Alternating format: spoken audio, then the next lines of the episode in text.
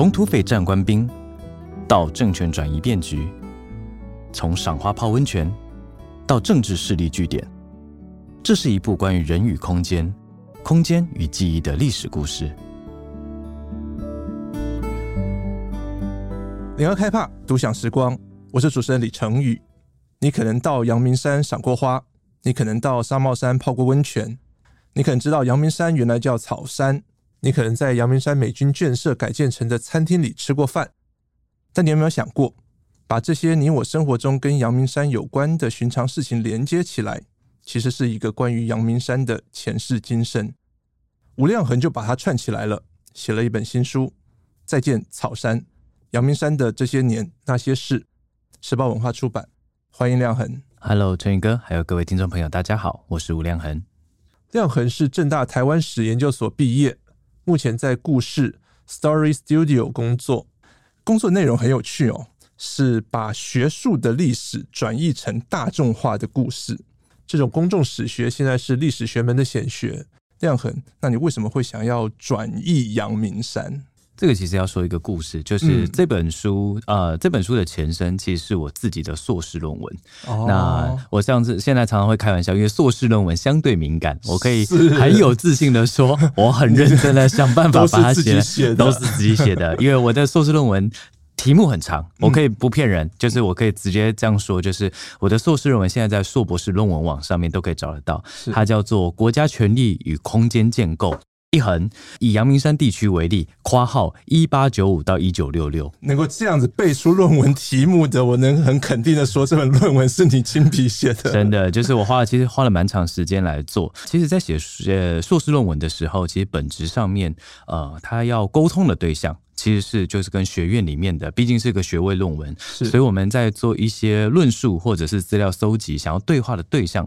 通常是学术的先辈前进，嗯、或者是说我有想到想述的一些概念，我透过了一个案例的方式，案例的分析搜集，然后我把它写出来。不过呢，为什么想要做转译这件事情？是因为坦白说很简单，就是因为我希望把这个故事分享给更多人。那我自己是个很喜欢听人家说故事，我也很喜欢把我听到的东西再分享出去的这样的个性，所以当时我在思考这件事情，就是，嗯，我的题目阳明山。大家都走过，甚至是不管是台北附近的人，或者是说台湾其他的地方，来到台北听到阳明山，其实不会很陌生。对，那来到这边，大家都可能去泡汤，或者是去看看花海，甚至近近近年来会有去像竹子湖那边采海芋，或者是绣球花，或者是吃鸡等等。可是它背后的一些故事其实也很有意思。我自己读历史，所以我从一些历史的一些故事里面的一些人的故事，其实是我在这本书的撰写过程当中，其实很想要把他们这个空间跟人的故事把它讲出来。所以在写的时候呢，毕竟大家对于那种教科教条式的历史的叙事或者历史的事件，其实没什么太大的兴趣。是我这这本书我想要尝试的一件事情，就是说我把大家可能会比较在意的，会觉得比较。有趣的跟当代可以连接的一些事情来做连接。我想要传递的一件事情是，阳明山这个空间其实现在它有它自己的定位。可是呢，如果回到过去的那个时代里面，它有它那个定位，我们怎么样把我们跟过去做一些串接？这是我这本书想要做的事情。为什么是阳明山，不是阿里山，不是玉山？这个的，就是我其实要话说从前，就像我自己在这本书最前言里面有提到，嗯、这其实要回到二零一三年，就大大概今天的大概八九年前以前这样。那个时候其实是硕士班的阶段，然后大概硕一、硕二左右。我那时候其实参加了所上的老师的一个研究计划案，嗯、那个其实研究计划计划案就是在做阳明山的耆老口述访谈。哦，所以在那个时候呢，我们搜集到很多跟阳明山有关的一些故事、人物的故事。那我也亲自实际上有在呃，当时有去做一个老伯伯的口访。嗯，我到现在对我来说，这本书或者是我自己的论文来说，我觉得都是一个非常呃，这位老伯的故事其实影响我蛮深，或者影响这部论文蛮深的。他姓史。历史的史，就是这么就是历史的史，历史的史，欸、非常巧的一件事情。那史贝贝呢？我姑且就称他史贝贝好了。史贝贝他那时候在去的时候，他其实告诉我，就是说在阳明山上，他其实先从自己的故事说起嘛。他自己是山东人，嗯，所以当时候呢，他其实是呃，当时候还是很毛头小鬼的时候，他其实就是也是跟一般人一样，就是在山东里面到处跑跑跳跳啊，然后很活泼的一个孩子。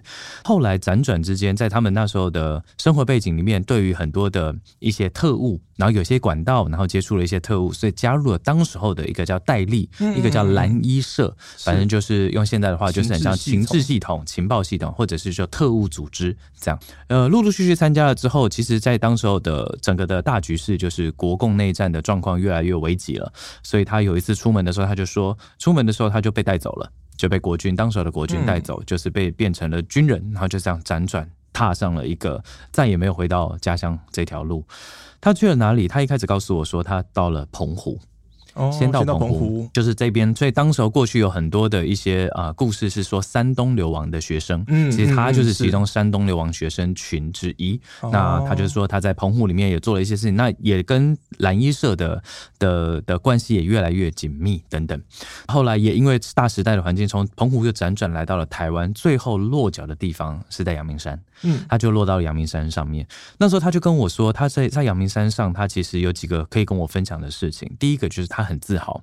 他自豪的是他说他自己是一个啊。呃带刀侍卫官，如果用过去宫廷的概念来说，阳、哦、明山上当时候其实是就是中山楼的现在的中山楼那附近，其实过去是很多的啊党政高层都会在那边出没或者在那边办公等等。嗯、他就告诉我说，他印象很深刻，以前呢、啊、常常会看得到老总统，也就是蒋介石是当时的总统蒋介石，老总统只要在中山北路办完工，总统府那边办完工之后，就会驱车来到了阳明山这边。接下来呢，他就会去放下他手边的工作，只要看一下，哎、欸，在阳明山这边还有没有其他公文要批。如果没有公文要批的话，他就会邀请夫人，就是蒋宋美龄他太太，然后邀请两个人一起走到后山，因为阳明山有很多可以走走踏青的一些地方，还特别交代所有的侍卫官说，你们不准跟过来哦，因为他想要跟太太有一些两人独处时光，maybe 想要去聊聊天。那时候对我来说就很冲击，冲击的点是，过去在历史课本上，或者是我们印象当中看到的蒋介石。都是强人的样子，嗯、就是不管是后世有些人调侃也好，或者说就是民族的救星、世界的伟人嘛。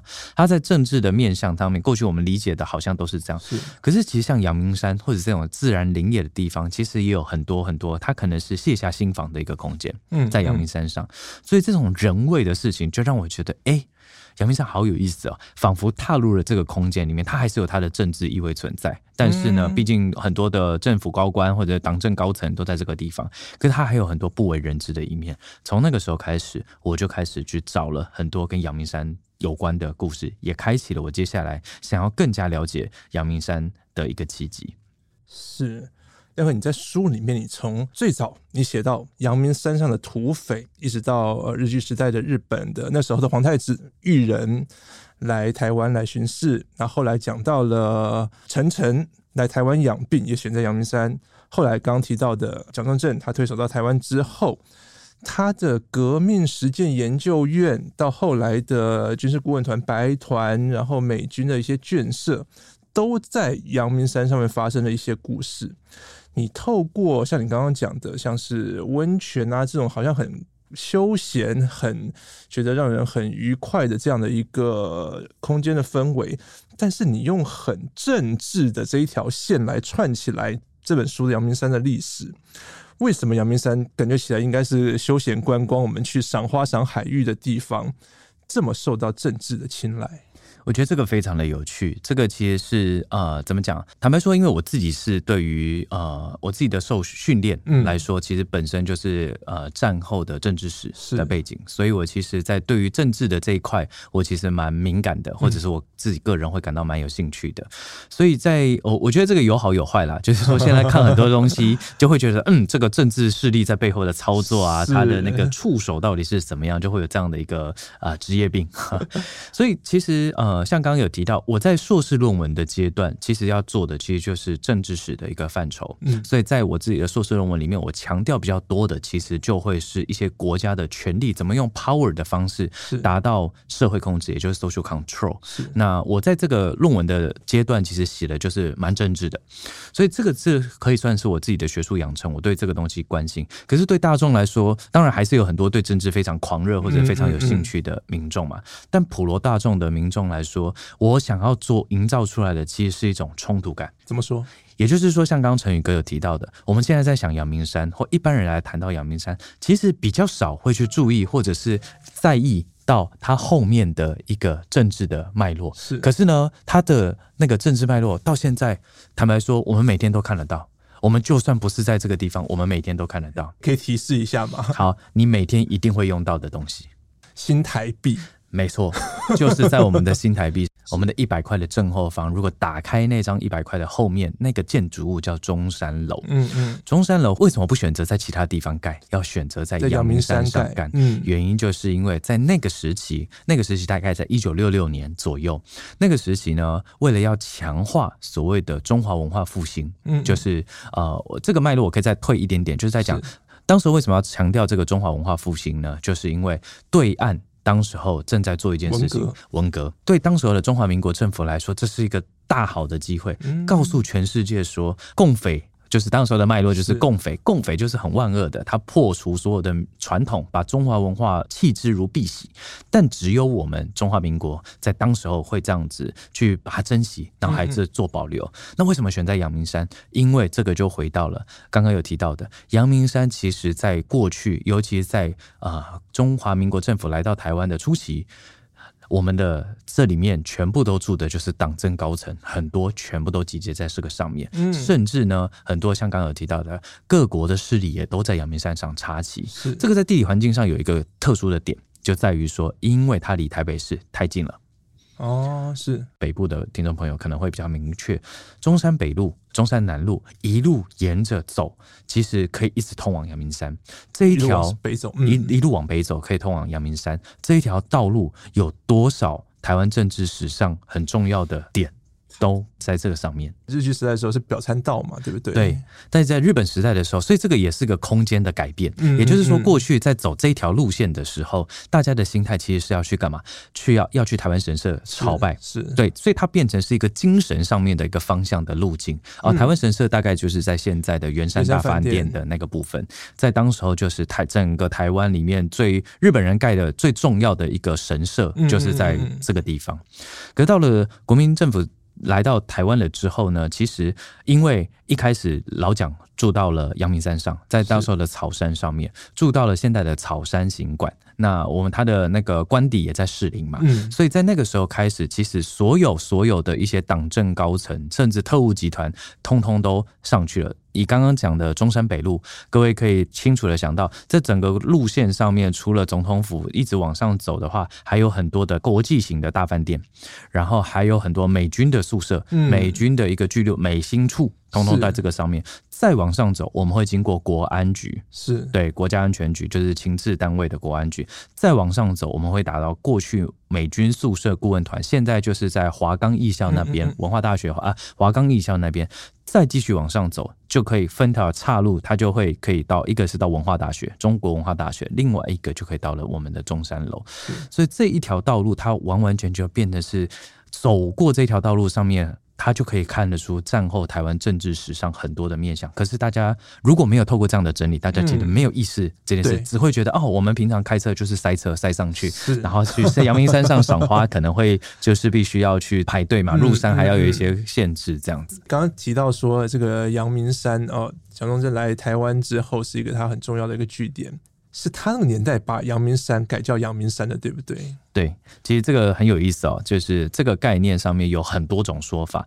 我自己书上引用了其中一种说法，嗯、就是当时候呢，呃，故事就是要回到一九四九年那个时候，就在一九四九年前后呢，当时候反正呃老蒋开始住进来了之后，一九四九年六月吧，如果没记错的话，那个时候的史料上是说六月的时候老蒋就来到了台湾，然后在选择很多的落脚处之后，最后选择就是要驻扎驻点在就是在阳明山，就当时候称为草山，但是呢，这个时候草山上面就有很多种就是。毕竟那时候的环境时代环境是在打国共内战，是，所以那时候共产党就以大家都各自派情报单位，就是情治单位或者特务，你放我一些特务在我这边，我也会放一些特务在里面嘛，对不对？这些人住到了草山这件事情传到了共产党那边，中共那边听到自然就会见猎心喜，就觉得怎么样？哎呀，你看，然后就开始打宣传战哦，就打心理战，就说了，你看。自古以来，如果你们说你们是个正统的政权，自古以来从来没有一个政权会住在山上。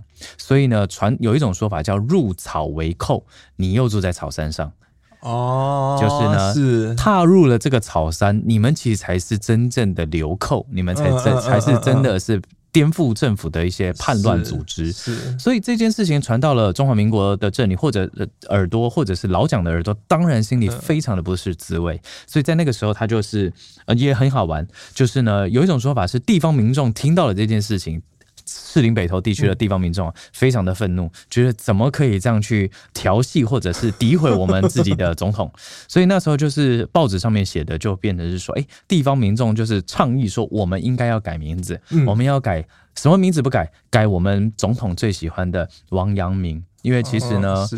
老蒋其实非常崇尚王阳明的学说，知行合一。合一对，知行合一就是你要知道这个概念，你还要去做，然后不能说我只知道我不做这样子。老蒋非常信奉这样的一个概念，所以当地方民众也知道了老蒋这样的概念之后，自主倡议说：“哦，我们要来把草山改成阳明山。”所以从那个时候开始，所有所有呃原本是草山字样的单位。空间全部改成阳明山这件事情很麻烦呢。如果用现在的概念来看，陈宇哥，你可以想一下，如果今天陈宇哥现在啊，或者陈宇哥现在是住在台北，台北对，好，假设台北现在所有的门牌必须改成新北，你会牵连受到影响是什么？哦，我所有的资料都要换过一遍。没错，你的保险、你的什么所所有的东西，通通全部要重新来。这其实是非常花费人力跟物力的成本的一件事情。可是，在那个年代。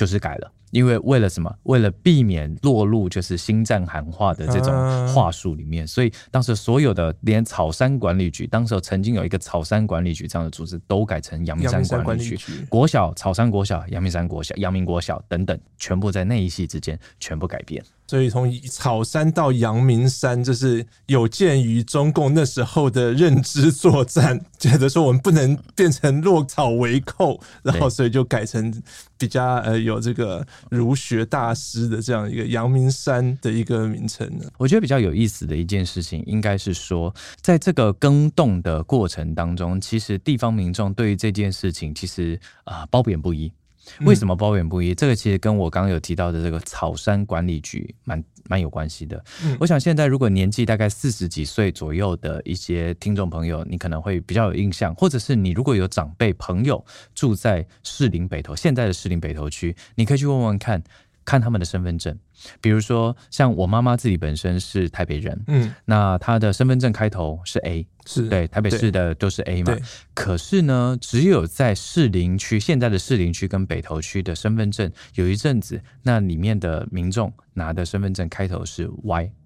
哦，嗯、是 Y，为什么呢？就是阳明山的阳 Y 开头。哦，当时候其实这个会就是一个很特殊的，就是当时候有一个。特别的行政组织叫阳明山管理局，是在台北市里面的一个特殊的区域。没错，才这个阳明山管理局呢，它存在的目的就是像刚刚有提到的，正因为这一个空间里面，士林区跟北投区住了太多。重要的党政军特高层，嗯嗯、所以他们自然而然是需要有一些被特定保护的一些机制，或者是有特定的一些预算来源。所以在整个的当时候的环境里面呢，阳明山管理局的存在其实是有它自己的脉络。为什么呢？它其实很好玩呢。我在书里面其实有提到，当时候其实啊，阳明山管理局它或者前身草山管理，最早最早要去。建立的时候，他讲的一件事情是，我要来把这个地方的一方面地方民众的那种自主参选啊，或者参政这些事情，做一些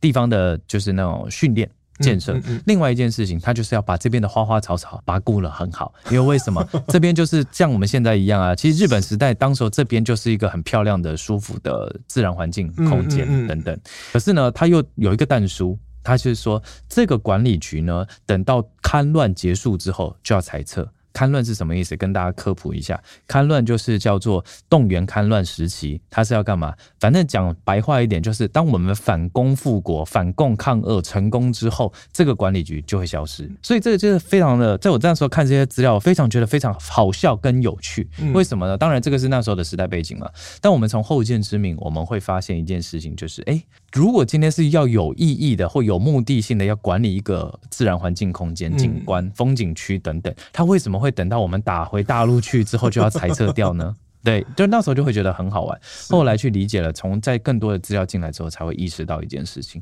原来这个管理这个自然风景区是目的之一，但是更重要的是，因为我们的国家的重要级人士全部在这里面，所以他们其实更重要的一件事情要保护这些国家级重要人士。一九二七年的台湾日日新报，他们选出了台湾八景十二胜。十二胜之一有草山，那时候还叫草山。亮哥，你在书里面也提到了这一段故事。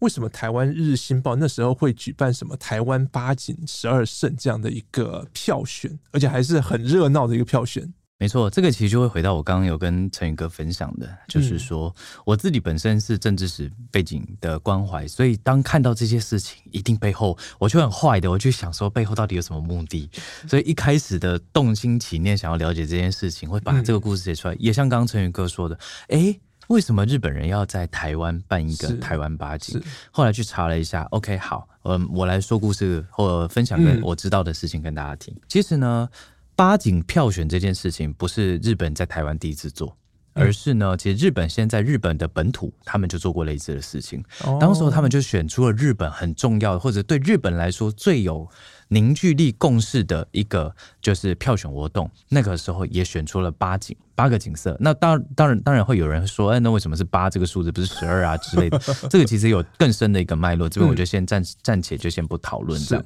在日本的八景的票选活动当中，很重要的一件事情，他们意识到了，它其实凝聚了大家对于这个地方的认同或国家认同很重要的一个依据。为什么？透过了大家一起来去票选，比如说在地方上，如果我们的这个地方的这个景色被成被提名变成是一个呃选择的对象之后，我们是不是地方民众就很积极的去拉票，嗯，会想要去传递或者是推广我们自己这里面有多好，希望最终就会变成是一个就是。是呃，票选之一。嗯，那日本的。地方那么大，所以不只是地方哦，甚至是地方政府，甚至这一区的总全部的人都会想说啊，好，那我们一起来把这个东西把它往上推。我们希望我们这个县或我们这个区的这个景色可以被全国民众都看到。它背后当然有一个地方认同，当然现实一点，它可能推展观光这件事情会有所帮助，会带来很大的商机。所以在日本的在推行这个日本八景的票选的时候，确实就有把很多的都是以自然景色。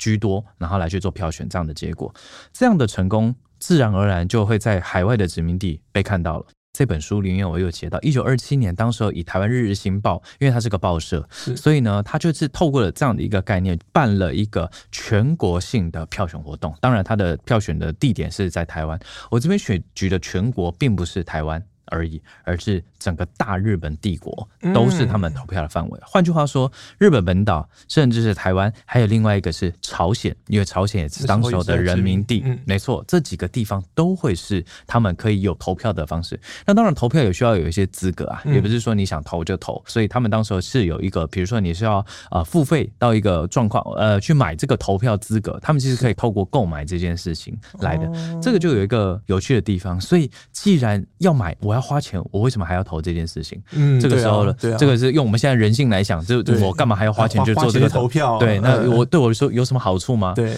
好处在什么？好处是当时候他们就只要票选，你只要有投票就有抽奖资格，就很像我们现在的周年庆。哦、我投我投了一个东西，我消费了五百，我可以投一个摸彩券咨询，我之后我可以抽到的价值其实是诱因非常高等的一个奖品。嗯，对对对。那所以这对当时候的人来说，哎，一方面我投入很多的资源。资金就算是资金进去来去做票选，我我也是哎和啊，有回收，我也是有回收，而且我如果是地方政府的单位，我还可以趁趁机推展我自己的地方的观光，嗯、那我会不会想要动员，甚至是用一些我们这边的资源去做投票的动作？嗯嗯，所以在当时候，台湾加朝鲜再加上啊日本本岛的人口也不过几千万人，可是呢，当时候有超过上亿的票数在这一次的里面，我我我那时候看到这个数字，我想到嗯。这个投票的金额是要要买买那个票嘛？这这就是合法性的买票，你知道？买票这个金额也是非常的可观呐、啊。对，这个很有生意头脑，没错，应该是赚翻了。那时候台湾日日新报这样。不过也从这一次的票选活动，确实也达到了某些除了消费或者是观光推广之外的一些目的。嗯，就是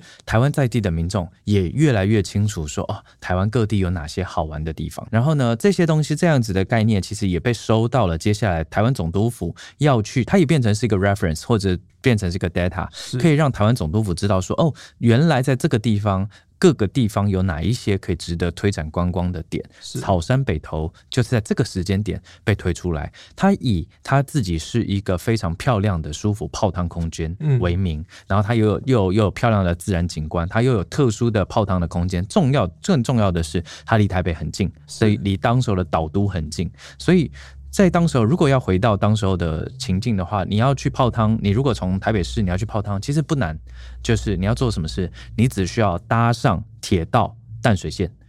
其实淡水线是什么呢？跟现在的台北捷运就是现在的淡水线。所以呢，我自己在这本书，如果陈宇哥现在手上应该会有，或者是我们现在如果下接下来观众朋友有机会可以买这本书，你就可以看得到，我在封面上就把这个就是当时候淡水线的道路一个一个把它弄了出来。那封面，嗯嗯，在封面里面，其实把这个书腰拿出来，我们就可以说看到，从当时候如果从台北市一直这样搭搭搭搭搭，这个就是当时候可以去搭到你要搭到。草山或者是搭到北投的时候，嗯、你这个路线，你可以想看看这里面这个路线跟现在的捷运淡水线其实真的是一模一样。这边唯一比不比较不一样的是宫之下这个、嗯、这个第一个白色圈圈的部分，这个是哪里呢？这个就是台湾神社，也就是现在的圆山站那部分那附近。对，是是，对，所以透过了这样子的一个票选，其实票选出很多漂亮的地方景色还有景观。对于后续的政府，不管是地方认同的推展，或者是说地方政府要去做一些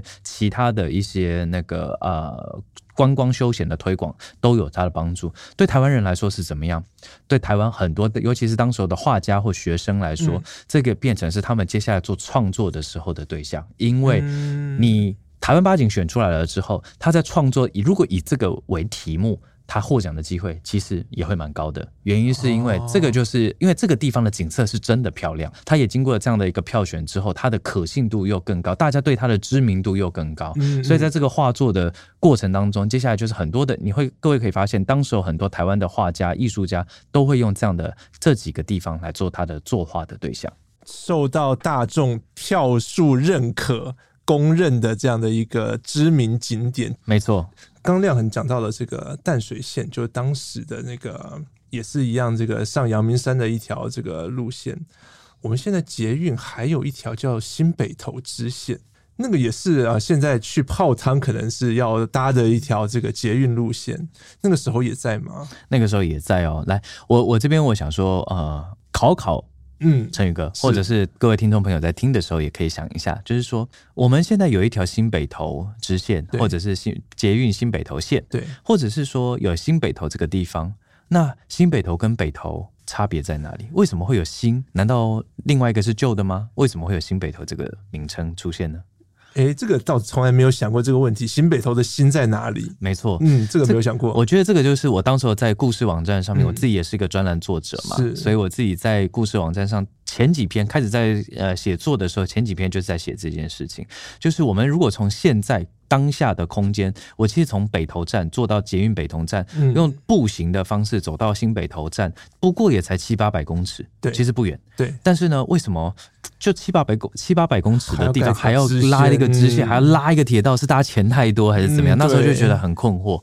所以后来回去查了一下之后，就发现哦，第一个，以前的地形地貌跟现在还是多多少少有差，有一个差别就在于以前的路不是平的，很多是杂草，嗯嗯，很多是可能是树。不好走，所以如果你今天要泡汤，你可以想，各位可以想想看，如果你今天要去放松休闲，你搭好不容易搭到了从台北车站，然后搭到了北投站，现在的北投站，你出来之后，你还要翻山越岭才有办法去泡汤，你不累死？哦，你不会觉得就是说，那我泡汤的性质真的是要劳其筋骨才有办法去享受这样的过程？走到的都累要不想泡。没错，没错，没错。所以在那个时候，就是这个时候就可以见证到所谓的官商的力道有多么厉害了。所以当。时候为了要开发，就是在这个地方越来越多。呃，在一九二零年代的时候，这边其实已经是颇负盛名的一个泡汤的空间。不过大部分是日本人在泡，因为对当时候的台湾人来说，泡汤这件事情还是有一点太遥远，没有没有没有办法那么即刻的去亲近它。在当时候越来越多人有需要去泡汤，或者是这个产业也慢慢起来了之后呢，很多的就变成是说大家的。要来到这个的便利性变成是刻不容缓要解决的事情，嗯嗯、就像刚刚讲的，如果今天还要翻山越岭才能泡汤，大家想要来消费的意愿就降低了。所以在那个时候，其实就跟铁道部、还有地方、还有一些那个呃地方的一些民众或官员，其实开始来讨论，就拉了一条这样的一个支线跑出来，这一条就叫做新北投支线。因为为什么呢？所以在我自己的概念，可能有些人不认同，可是，在有些人的有些的概念里，新北投是从那个时代，因为有了新新北投车站、新北投支线之后，这个地方它并不是一个比较 new 的概念，而是它这个空间从那个时候，因为这个新北投站出来之后，被定位成新北投线，这这个空间就变成新北投。然后呢，这条支线很有意思，在历当时的史料里面就被称为叫浴场线。哦，泡汤的那个浴室的浴，浴室的浴，场地的场，浴场线。意思顾名思义就是说你。只要坐到北投站，你再搭了这个浴场线，你就可以来到新北投泡汤，而且还比较舒服。这个就会变成是说，我们我们呃，还是有些时候做历史研究也好，就是说这个这种空间呐、啊，我其实很难想象说以前到底是怎么样。我们很多时候会用现在的想空间概念去去想以前的事，对，想说为什么要这么蠢，或者为什么要这么的大费周章？没有，其实回到当时，他有他都会有他当时的一个脉络和考量。其实现在在阳明山上，大家可能也都会去有一些过去美军建设改装成的一些休闲空间、餐饮空间。亮恒，美军建设为什么会在阳明山上？那个时候的氛围是什么？这个要回到一九五零年代那个时候的台湾的状况，姑且就说中美关系，毕竟是中华民国跟美国，或者是台美关系，我看个每每个人有自己的认定依据嘛。那我这边就统一就姑且就说中美关系好了。当时的中华民国其实是呃，在整个的世界局势，在一九五零年代的时候，世界发生了一件大事，就是当时候韩战爆发了。南北韩战争的过程当中，其实牵动的是整个美国的这种所谓的民主阵营跟苏联的这样的阵营，其实是对打的。当然，苏联下面就有呃，比如说苏维埃政府也好，或者是就是比较是社会主义或共产主义的思想，在比较偏向这样的思想，就包含了中国共产党等等。那美国这边当然就是希望防堵这种共产势力渗透全世界面，不管大家认不认同，可是，在那个时候的呃社会氛围大概就是这个样子。所以在那个时候呢，其实中华民国变成是美国一个非常重要的一个战略位置，甚至到现在，我们现在每天呃之前不是有很多的美军的，不管是国务卿或者是有什么角色，通通陆陆续续来到台湾嘛。台湾从过去到现在，甚至未来，我们都可以预测，就是它其实是一个重要的战略位置。当时美军派了很多的。舰队包含了第七舰队，或者是说很多的投入非常多的美元，美国的援助，它援助包含了经济援助或者是军事的援助，所以呢，当时有非常多的，再来就是很多的一些啊、呃、技术人员陆陆续续来到台湾来做，不管是协防也好，或者是提升台湾整个的呃社会或者是产业的一些面向，所以从那个时候大概是一九五零年代的时候开始，陆陆续续美国人开始。很多人来了，很多第一批、第二批、第三批，大部分都是军人，因为他们是要去做一些操演，嗯、这也是当时候的跟中华民国政府来去做一个呃签的一个就是防御条约，就是我们要协助来台湾中华民国来保护整个的台湾海峡等等。这么多人，美国人来了之后，当然美国人越来越多，外国人越来越多之后，住的问题就必须要被解决。是对住的问题，这毕竟这是这群各位可以想想一件事哦，美国大兵们他们生活的空间可能是比较温带地区的地方，嗯嗯嗯、大部分大部分温带地区。我们台湾是哪里？亚热带热爆。可 所以呢，它的那个呃又很潮湿，所以对这群美国阿兵哥或者美国大兵来说，其实是一个比较没有办法第一时间就去接受。或者是好好接受的地方，所以呢，在全台湾各地，当时候在思考他们居住的时候呢，居住空间的时候，就想了很多地方。全台湾当时候，也就是台湾省政府也开始派人去全台湾到处跑透透，然后来去看哪些地方是比较适合给这群美国大兵住。毕竟是来者是客嘛，而且这些人又是。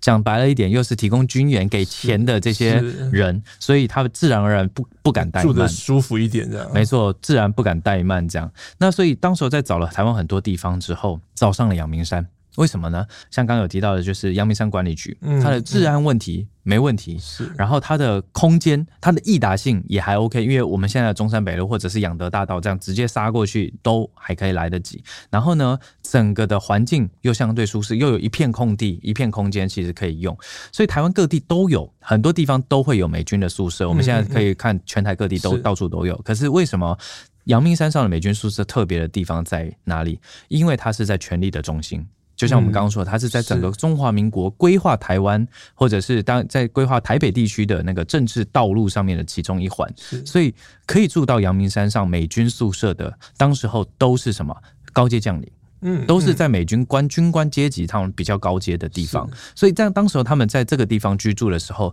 呃，那时候看到很多的口访资料，其实对地方民众来说很特别。一开始很心急，后来觉得啊，怎么会这样？什么意思？因为在如果现在有去的话，大家可以发现，其实他们的围墙是蛮高的。对，对他们围墙蛮高，对很多的地方民众过去的其实没有看过那么高的围墙，所以他们就，然后他再加上他们里面的美国人很多都人高马大，然后再戴着那时候又很流行，比如说戴雷朋眼镜，然后穿着军装，很帅，很帅，然后黑头车进进出出，当地的民众都说这些阿斗啊，或者是这些外国人，感觉都很难亲近。嗯，然后就觉得哎，而且他们住的都很神秘。那为为了要让他们住的很舒服，其实这也花了很多苦心啊，就是包含了就是像现在去台湾，明明不会下雪，可是他们还是会有烟囱，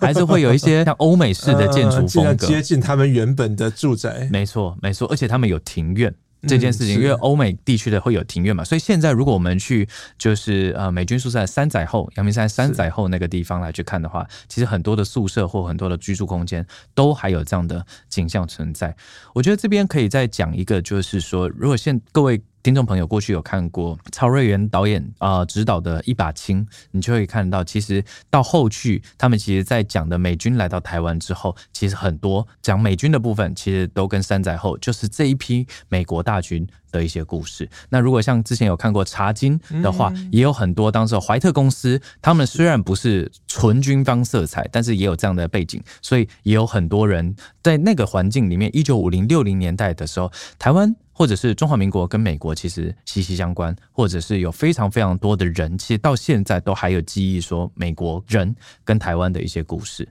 刚刚讲了很多阳明山，讲了很多历史，讲了很多空间。亮和，你说历史从来都不是过去式这么简单。现在的历史教育，或者是说亮和你在故事在做的食谱历史普及这样的工作。希望让现代的民众从你们这些努力当中获得什么？我觉得观点吧。如果要讲比较呃直接的话，我希望就是说，呃，我希望透过历史这件事情，哦、呃，用我们的一个概念，我们公司或者我们的品牌的一个概念的概念，就是了解过去，唯有了解过去，才可以理解现在，也才能够想象未来。再一次哦，了解过去才可以理解现在。因为过去跟现在，就是过去发生很多事情，才会有现在嘛。就好像是成宇哥之所以会变成一个 podcast 的主持人，一定有这个脉络，一定有你自己的人生的故事。我会来写这个，也有我的故事，那也才可以有机会想象未来。想象未来跟预测未来是不一样的事情。有什么区别？预测就好像说，我一定觉得这个事情一定往这个地方发展，嗯嗯、对不对？就是我会有一个好像是一个目标，我就是说一定会往这个方向走，可能往这个方向走。是但是想象未来是什么？唯有你，因为你正因为你知道过去更多的面向，所以你才可以想象未来有好几种可能。这跟预测就是预测，我觉得这个一定会往这个方向走。我觉得这个就是一个目标很明确，就是会往这个方向走。可想象未来，它并不是一个很目的性导向，它是告诉我们说，我们因为了解了，比如说阳明山曾经发生过什么事情，所以呢，我们在看到同一个空间，我们可以想象。这个未来可能会长成什么样？我再举更实际的例子，也就是说，我今天做了阳明山的研究，我是个台南孩子，我做了阳明山的研究，我透过这样子跟人的交流之后，我可以知道。过去的阳明山跟现在的阳明山是怎么样？但是我可以想象的不只是未来的阳明山，可能还可以有哪些发展的空间？比如说我要做转译，我会知道有哪些故事其实是还没有被讲清楚的，我可以来讲。除了地方以外，我可以我还可以想象台南呐、啊，因为有正正因为有这样子的一个经验，我才会可以想象说，哦，我知道了阳明山。发展的历程，或当时候的整个的时代脉络，如果回到我的家乡台南，当时候又发生了什么事情，我也才可以想象台南的下一步，或者台湾的下一步，可能可以往哪些东西是还没有被补齐的，我就可以去把这个地方去多做一些努力，把它补齐。那当然，从商业的角度，这个就会可能是市场缺乏的痛点，我们就可以把这件事情朝这个方向，从企业经营的角色，我们可以把它补足或做出来。透过吴亮衡的书写，阳明山不只有自然景观，不只有温泉花季，还有更多关于人与空间、空间与记忆更悠长的历史纵深。今天谢谢亮衡来跟我们聊阳明山的前世今生，也谢谢听众朋友陪我们到最后。谢谢陈宇哥，谢谢各位听众朋友。上网搜寻 vip 打 udn 点 com 到联合报数位版，看更多精彩的报道。